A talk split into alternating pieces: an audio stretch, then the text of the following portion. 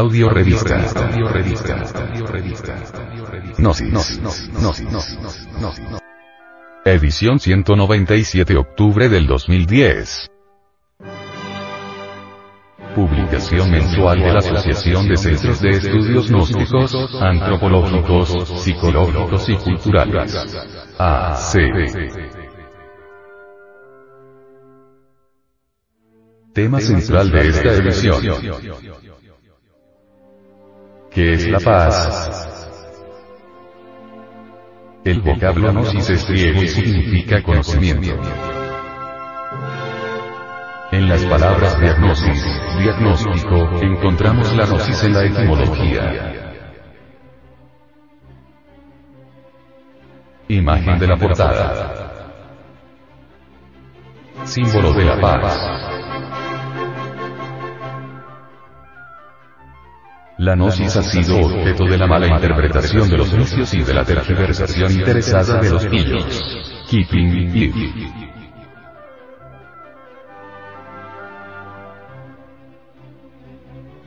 Distribución gratuita. Mística, cultura. Hombre, conócete a ti mismo y conocerás el universo y a Dios. Revista Gnosis 197 octubre del 2010. Gnosis es un funcionalismo muy natural de la conciencia superlativa del ser, una filosofía perenne universal. A través de la gnosis encontramos la senda de la revolución de la conciencia, que tiene tres factores. Primero, transmutación de la sustancia semínica en energía creadora por medio de la clave conexión del falo útero sin eyacular jamás el ente Segundo, desintegración de todos los elementos inhumanos que llevamos en nuestro interior como la lujuria, ira, orgullo, pereza, codicia, gula, envidia, etcétera, etcétera. Tercero, sacrificio por la humanidad. Esta es la ley del Cristo cósmico. Él se sacrifica desde el amanecer de la existencia para que todos los seres humanos tengamos vida en abundancia. Esta publicación es parte de una misión especial, sostenida por personas de buena voluntad y está animada por el anhelo de ayudar a conquistar los valores eternos del ser.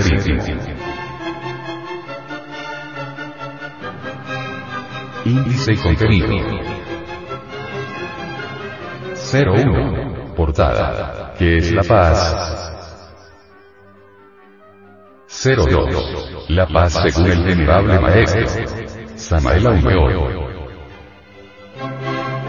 03. La paz según J. Krishnamurti.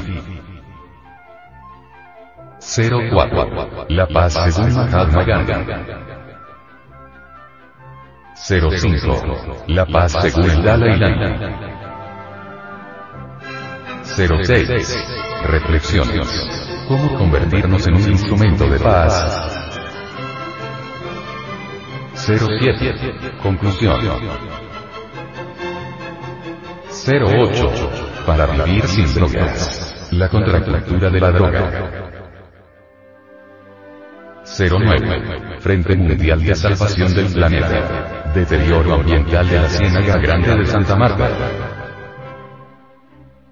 10. Mao, el monstruo abominable del comunismo.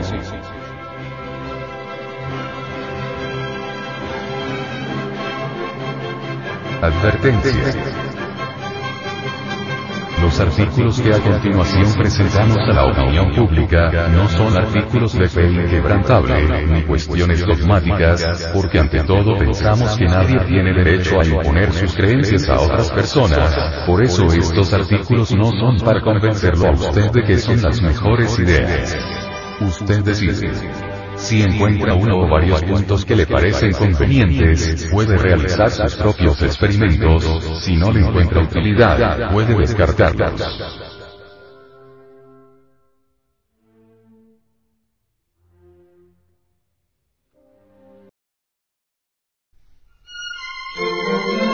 Asociación de Centros de Estudios Gnósticos, Antropológicos, Psicológicos y Culturales AC.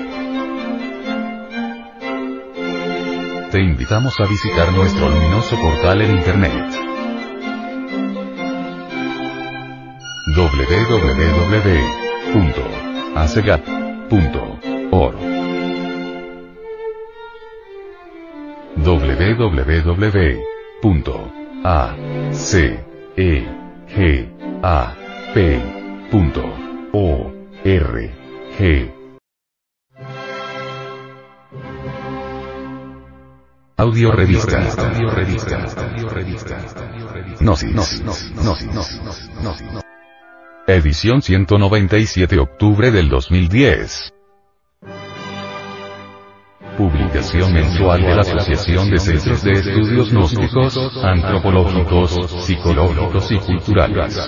AC.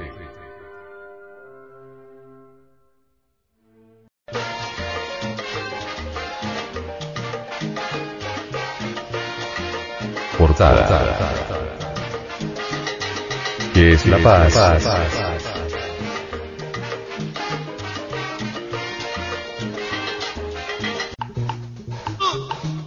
¿Por qué duermen cuando deben de estar de pie?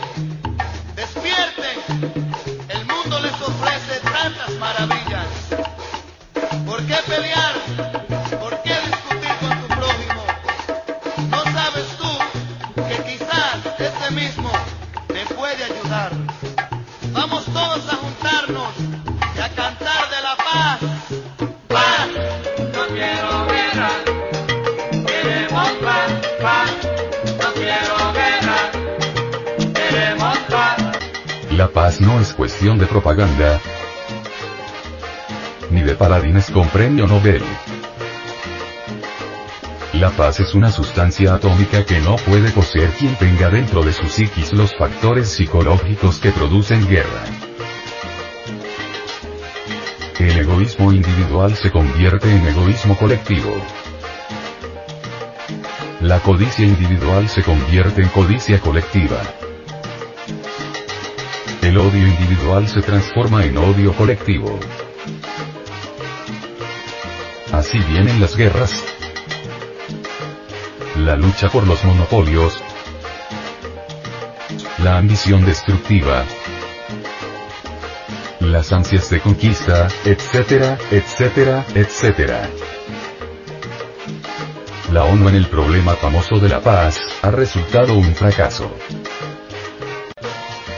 La ONU, el organismo de la paz hace guerras, bombardea ciudades indefensas como quedó plenamente demostrado en el Congo africano.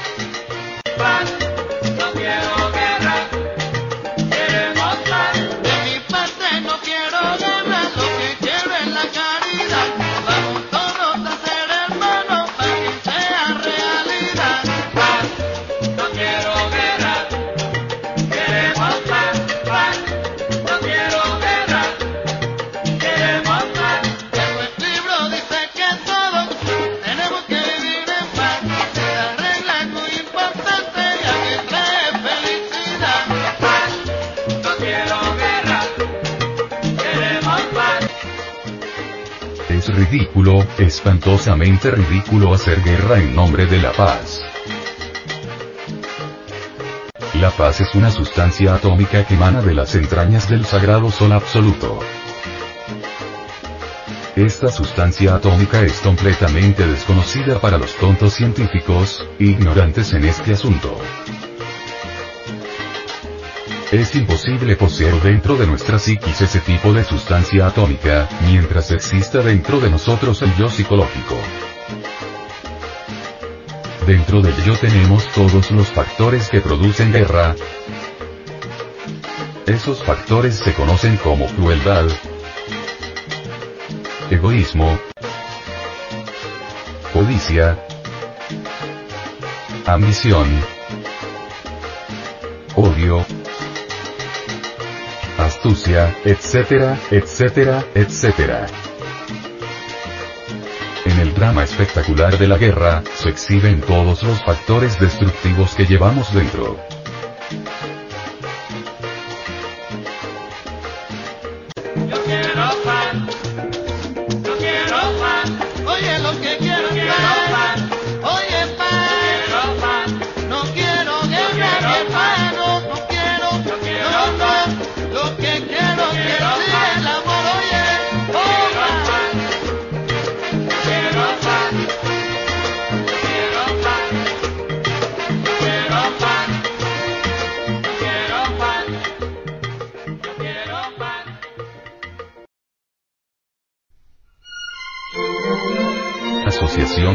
De Estudios Gnósticos, Antropológicos, Psicológicos y Culturales AC. Te invitamos a visitar nuestro luminoso portal en Internet.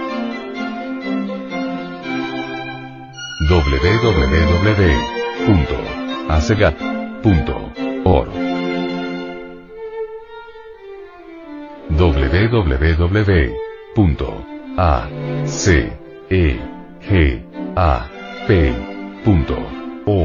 www.acegap.org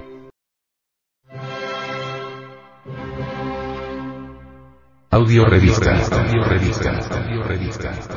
Gnosis. Gnosis. Edición 197 octubre del 2010. Publicación mensual de la Asociación de Centros de Estudios Gnósticos, Antropológicos, Psicológicos y Culturales. AC.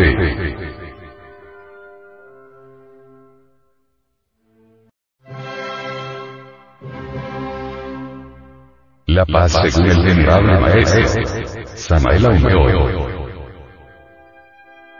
La paz, perfume maravilloso del corazón tranquilo. Nadie podría tener tranquilidad mental, tener su mente en santa paz, si no ha eliminado de su centro intelectual el pensar caduco y extemporáneo que carga. Nadie podría tener paz en su corazón si no hubiese eliminado de sí mismo previamente las emociones negativas y perjudiciales. Así que cuando un gnóstico, un gnóstico se sumerge en meditación, busca tranquilidad. En esos instantes se propone trabajar sobre algún elemento inhumano que haya descubierto en sí mismo mediante la autoobservación. Posiblemente descubrió la ira. Bueno, se dedicará entonces a comprender el agregado psíquico de la ira, hasta volverlo polvo con ayuda de su divina madre Kundalini, que deberá invocar para que le, le auxilie. O tal vez descubrió que tiene el agregado psíquico del odio, entonces se, propo- se propondrá desintegrar tal agre- agregado para que surja en su reemplazo el amor.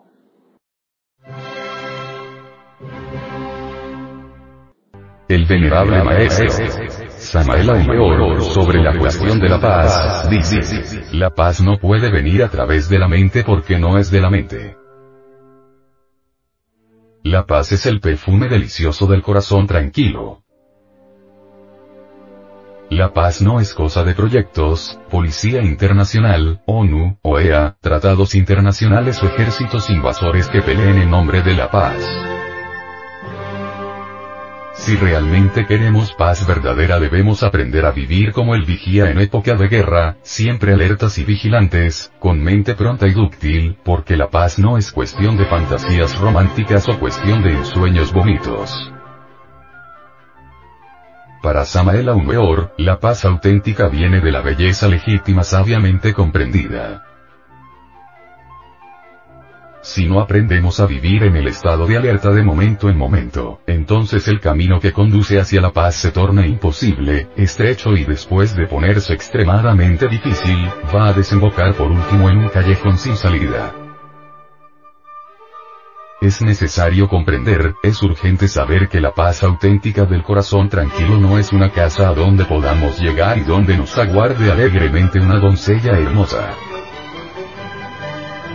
La paz no es una meta, un lugar, etc. Perseguir la paz, buscarla, hacer proyectos sobre ella, pelear en nombre de ella, hacer propaganda sobre ella, fundar organismos para trabajar por ella, etc. Es totalmente absurdo porque la paz no es de la mente, la paz es el perfume maravilloso del corazón tranquilo.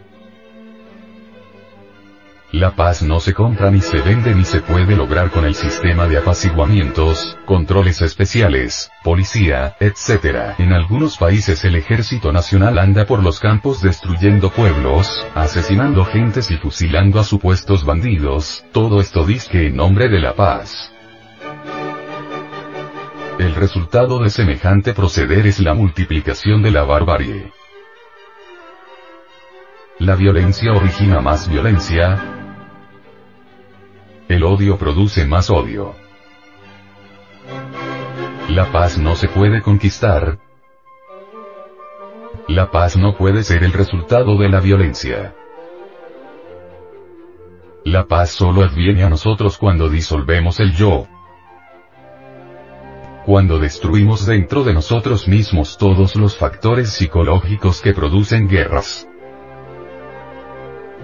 Si queremos paz tenemos que contemplar, tenemos que estudiar, tenemos que ver el cuadro total y no únicamente un rincón del mismo. La paz nace en nosotros cuando hemos cambiado radicalmente en forma íntima. Cada cual se forma en la mente 50.000 fantasías absurdas sobre la paz. Cada cual pretende levantar a su alrededor un muro egoísta de ideas falsas, creencias, opiniones y absurdos conceptos sobre lo que es la paz. Cada cual quiere paz a su modo, de acuerdo a sus antojos, a sus gustos, a sus hábitos, costumbres equivocadas, etc. Cada cual quiere autoencerrarse dentro de un muro protector, fantástico, con el propósito de vivir su propia paz equivocadamente concebida. La gente lucha por la paz, la desea, la quiere, pero no sabe qué cosa es la paz. Las gentes solo quieren que no se les estorbe, poder hacer cada cual sus diabluras muy tranquilamente y a sus anchas. Eso es lo que llaman paz. No importa qué diabluras hagan las gentes, cada cual cree. Asociación de Centros de Estudios Gnósticos, Antropológicos, Psicológicos y Culturales AC.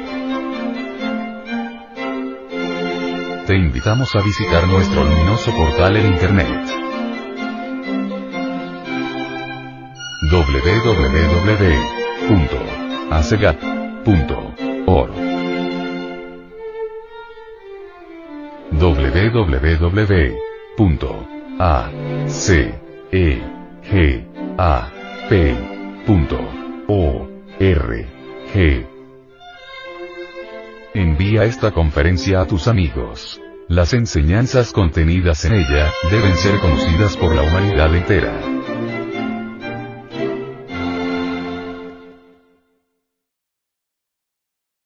Lectura en movimiento. Difusión sin fronteras.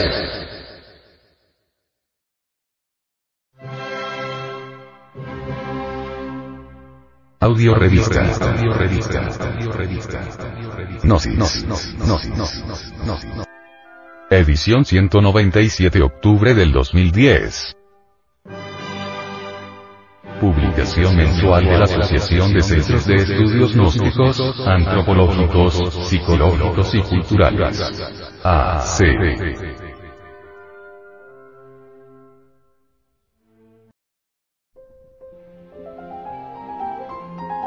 La paz según J. Krishnamurti. Lo que vosotros sois eso es el mundo.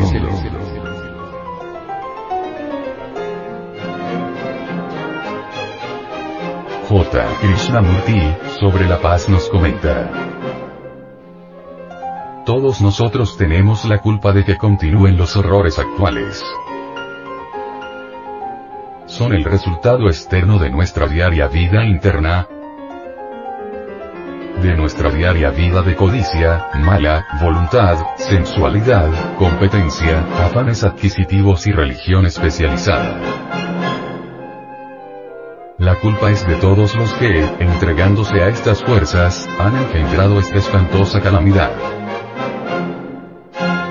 Es porque somos individualistas, nacionalistas, apasionados, por lo que cada uno ha contribuido a este asesinato en masa, como es la guerra. Se os ha enseñado a matar y a morir, pero no a vivir.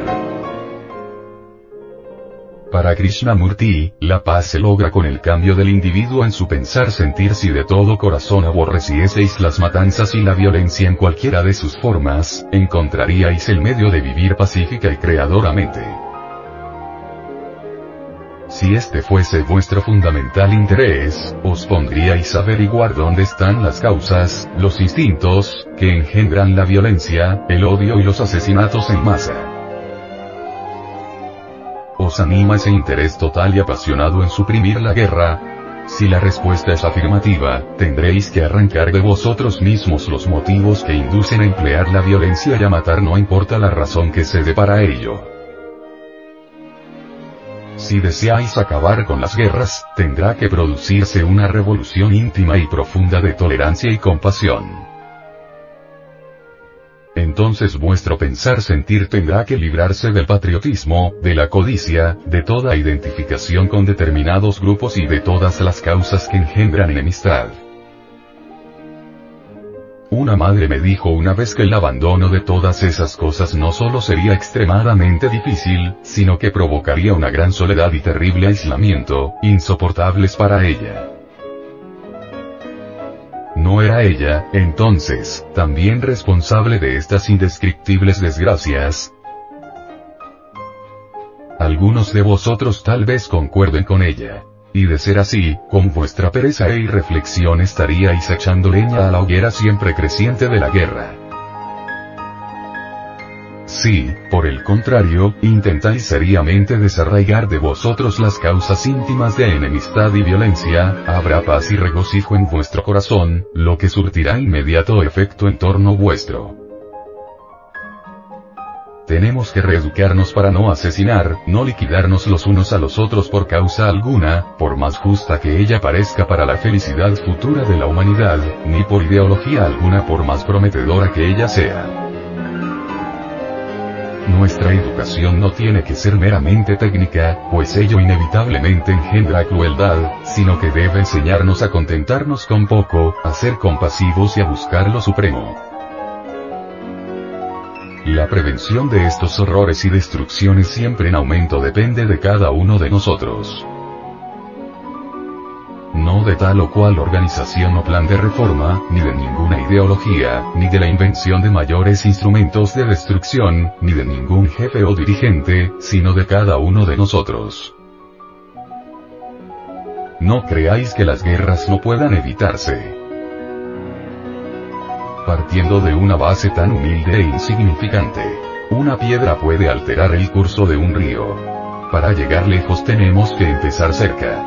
Para comprender el caos y la miseria mundiales, tendréis que entender vuestra propia confusión y dolor, pues de estos provienen los más vastos problemas del mundo. Y para entenderos a vosotros mismos tendréis que manteneros constantemente en estado de conciencia alerta y meditativa, lo cual hará surgir a la superficie las causas de violencia y de odio, de codicia y ambición.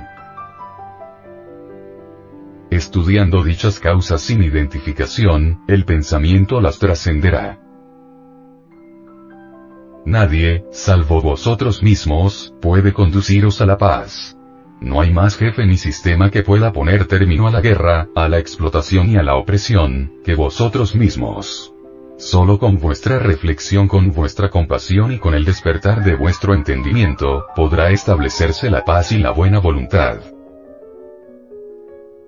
Todos hablan ya de una tercera guerra mundial. ¿Ve usted la posibilidad de evitar esta nueva catástrofe? ¿Cómo podemos esperar evitarla cuando los elementos y valores que causan la guerra continúan? ¿Ha producido algún profundo cambio fundamental en el hombre la guerra que apenas acaba de pasar? El imperialismo y la opresión mantienen aún su señorío, tal vez hábilmente disimulado. Continúan los estados soberanos separados. Las naciones maniobran encaminadas a nuevas posiciones de poder. El fuerte todavía oprime al débil. La élite dirigente explota todavía a los dirigidos. Los conflictos sociales y de clases no han cesado. Los prejuicios y odios arden por todas partes. Mientras el sacerdocio profesional con sus prejuicios organizados justifique la intolerancia y la liquidación de otro ser por el bien de vuestro país y la protección de vuestros intereses e ideologías, habrá guerra. En tanto que los valores sensorios predominen sobre el valor eterno, habrá guerra. Lo que vos sois eso es el mundo. Si sois nacionalistas, patriota, agresivo, ambicioso, codicioso, sois entonces la causa de conflicto y guerra. Si pertenecéis a alguna particular ideología, a un prejuicio especializado, aun si se le llama religión, seréis entonces la causa de contienda y miseria. Si estáis enredados en valores sensorios habrá entonces ignorancia y confusión. Porque lo que sois es el mundo. Vuestro problema es el problema del mundo. Habéis cambiado fundamentalmente a causa de esta catástrofe presente. No seguís llamándoos americano, inglés, indo, alemán y así sucesivamente. No codiciáis todavía posición y poder, posesiones y riquezas. El culto religioso se convierte en hipocresía cuando estáis cultivando las causas de la guerra. Vuestras oraciones os conducen a la ilusión si os entregáis en brazos del odio y la mundanalidad. Si no borráis en vos mismo las causas de enemistad, de ambición, de codicia, entonces vuestros dioses son dioses falsos que os llevarán a la miseria. Solo la buena voluntad y la compasión pueden traer orden y paz al mundo y no los pactos políticos y las conferencias. Debéis pagar el precio de la paz debéis pagarlo voluntaria y dichosamente y ese precio es estar libre de concupiscencia y mala voluntad, mundanalidad e ignorancia, prejuicio y odio. Si hubiese tal cambio fundamental en vos, podríais contribuir a la existencia de un mundo pacífico y sano. Para tener paz debéis ser compasivo y reflexivo podréis no ser capaces de evitar la tercera guerra mundial, pero podéis libertar vuestro corazón y mente de la violencia y de las causas que producen la enemistad e impiden el amor. Entonces en este mundo de obscuridad habrá algunos que sean puros de corazón y mente y de ellos tal vez vengan a ser la semilla de una cultura verdadera. Purificad vuestro corazón y mente, porque solo por vuestra vida y acción puede haber paz y orden. No busquéis meramente evitar la catástrofe, sino más bien que cada uno desarraigue profundamente las causas que alimentan el antagonismo y la contienda.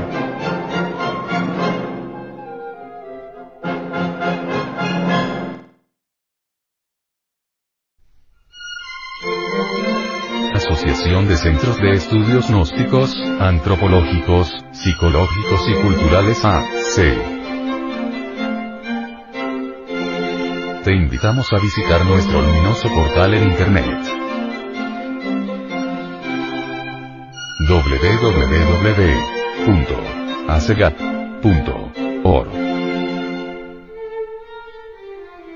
www.acegap.org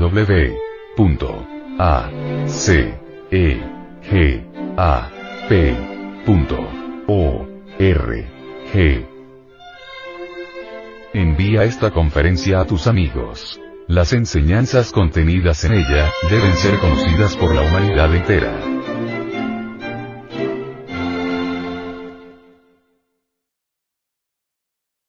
Lectura en movimiento. Difusión sin fronteras.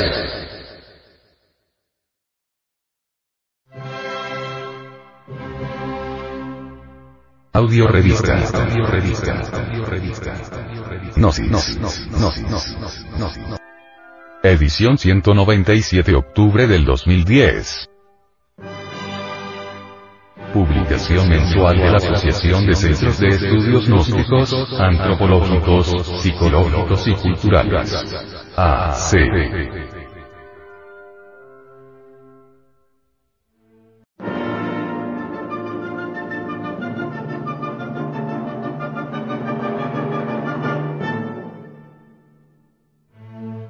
La paz según Mahatma Gandhi. El gran mandamiento del amor, la no violencia.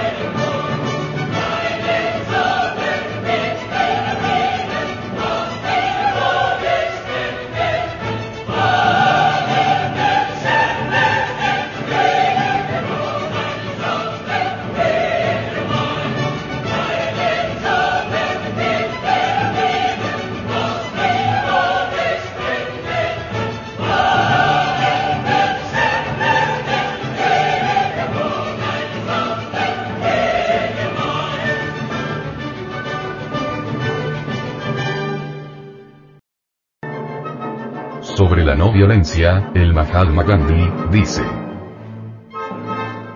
Una serie de experiencias a lo largo de los 30 últimos años, de ellos, los ocho primeros en África del Sur, me ha confirmado que el porvenir de la India y del mundo depende de la adopción de la no violencia.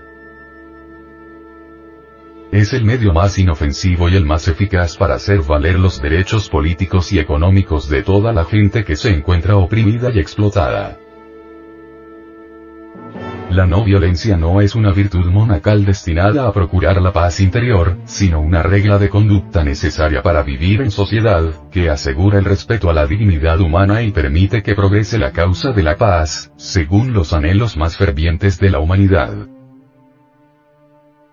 La primera exigencia de no violencia consiste en respetar la justicia alrededor de nosotros y en todos los terrenos.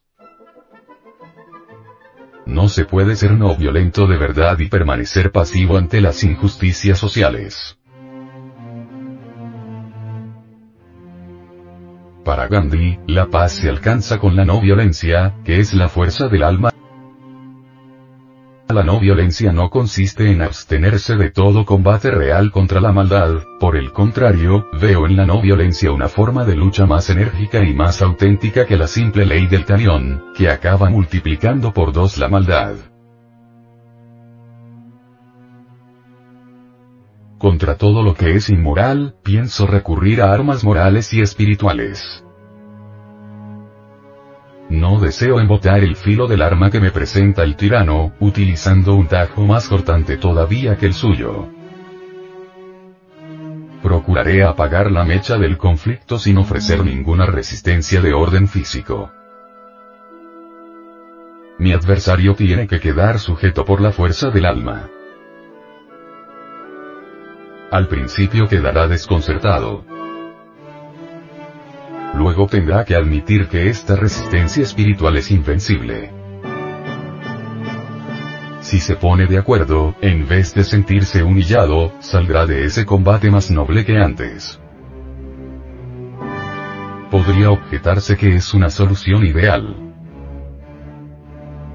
Estoy totalmente de acuerdo. La no violencia es la fuerza más grande que la humanidad tiene a su disposición.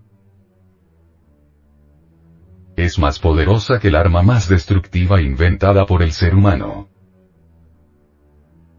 La destrucción no corresponde a la ley natural de los hombres. Vivir libre es estar dispuesto a morir, es preciso a manos del prójimo, pero nunca a darle la muerte. Sea cual fuera el motivo, todo homicidio y todo atentado contra la persona es un crimen contra la humanidad.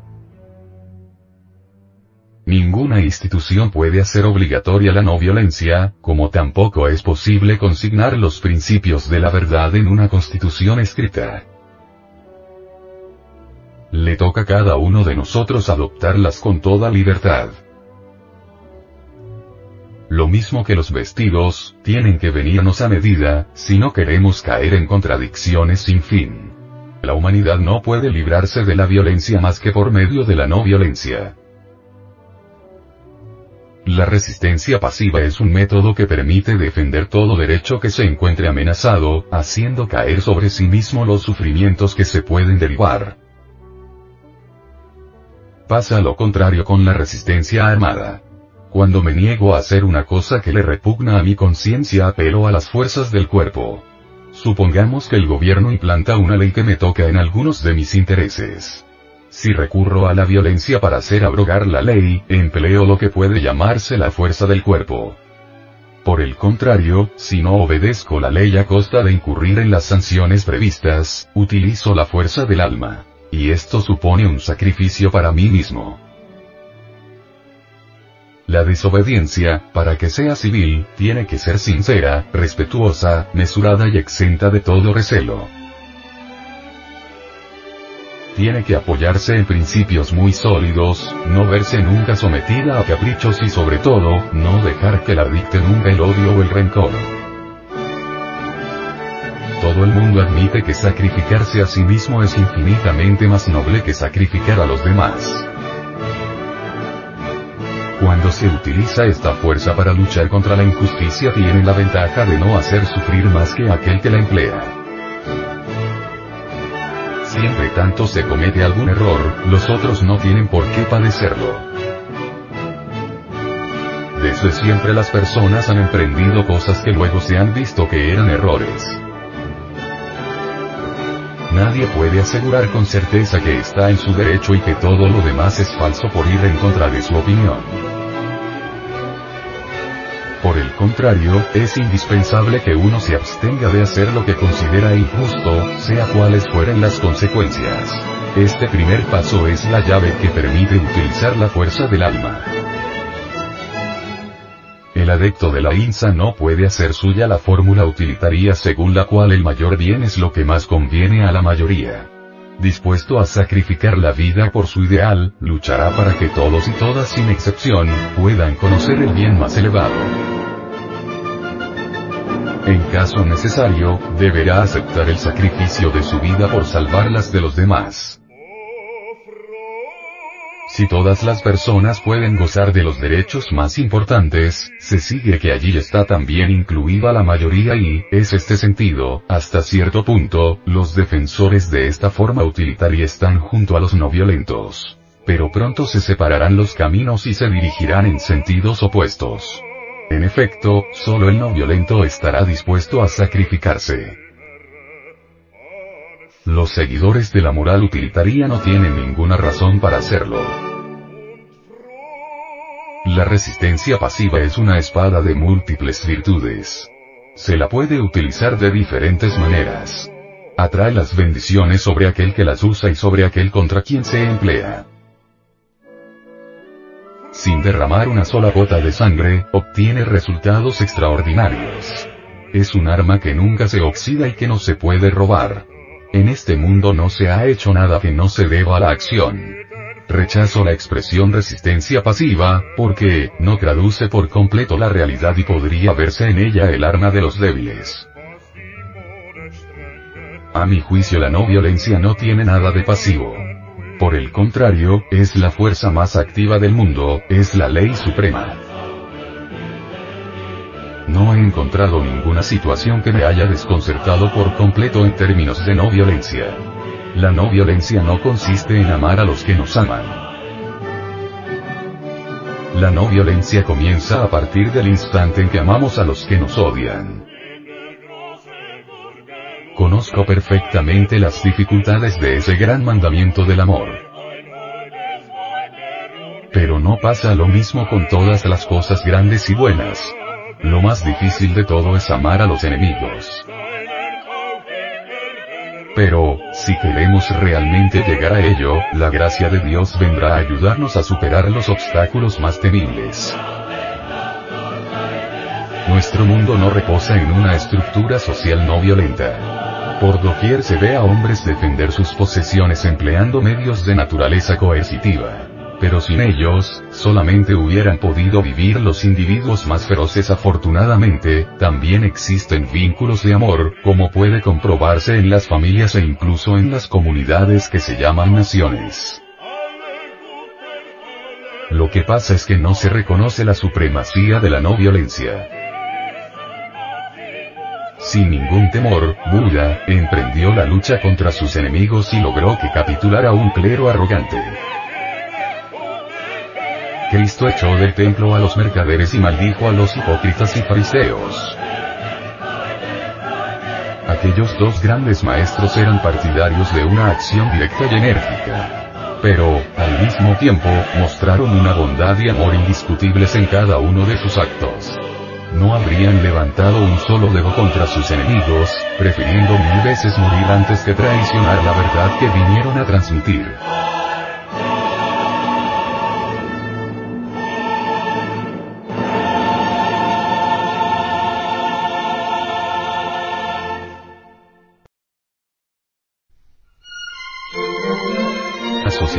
Centros de Estudios Gnósticos, Antropológicos, Psicológicos y Culturales AC. Te invitamos a visitar nuestro luminoso portal en Internet. www.acegat.org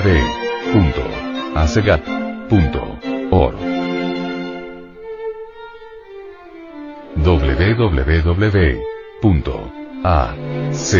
e G A P punto O R G Envía esta conferencia a tus amigos. Las enseñanzas contenidas en ella deben ser conocidas por la humanidad entera.